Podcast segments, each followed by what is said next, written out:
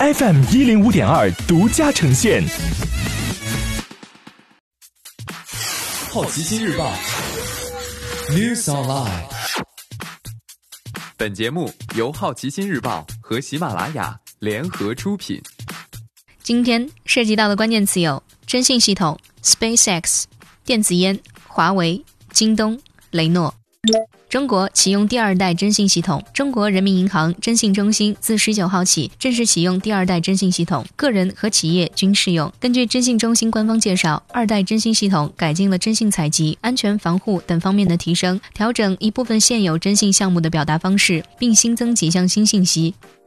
SpaceX 完成火箭逃生测试。北京时间一月十九号晚间，猎鹰九号在发射后不到两分钟内按计划爆炸，太空舱和推进器剥离，坠落到大西洋中，测试成功。这是 SpaceX 载人火箭计划的一项关键测试，主要测试载人太空舱的发射终止系统是否安全可靠，在火箭发生意外时，载人太空舱能够成功分离。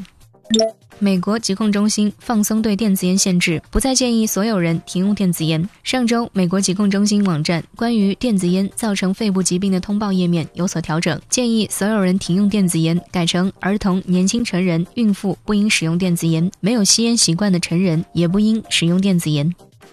今天你不能错过的其他新闻有：华为和 TomTom 合作地图服务，要在海外替代谷歌。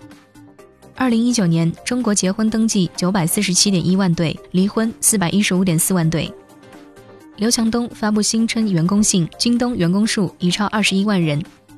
北京、广东确诊新型冠状病毒感染的肺炎病例。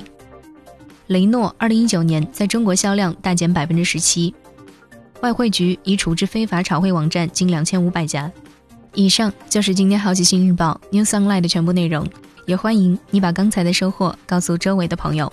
好奇心日报 App，高颜值新闻媒体，让好奇驱动你的世界。我是施展，下次见。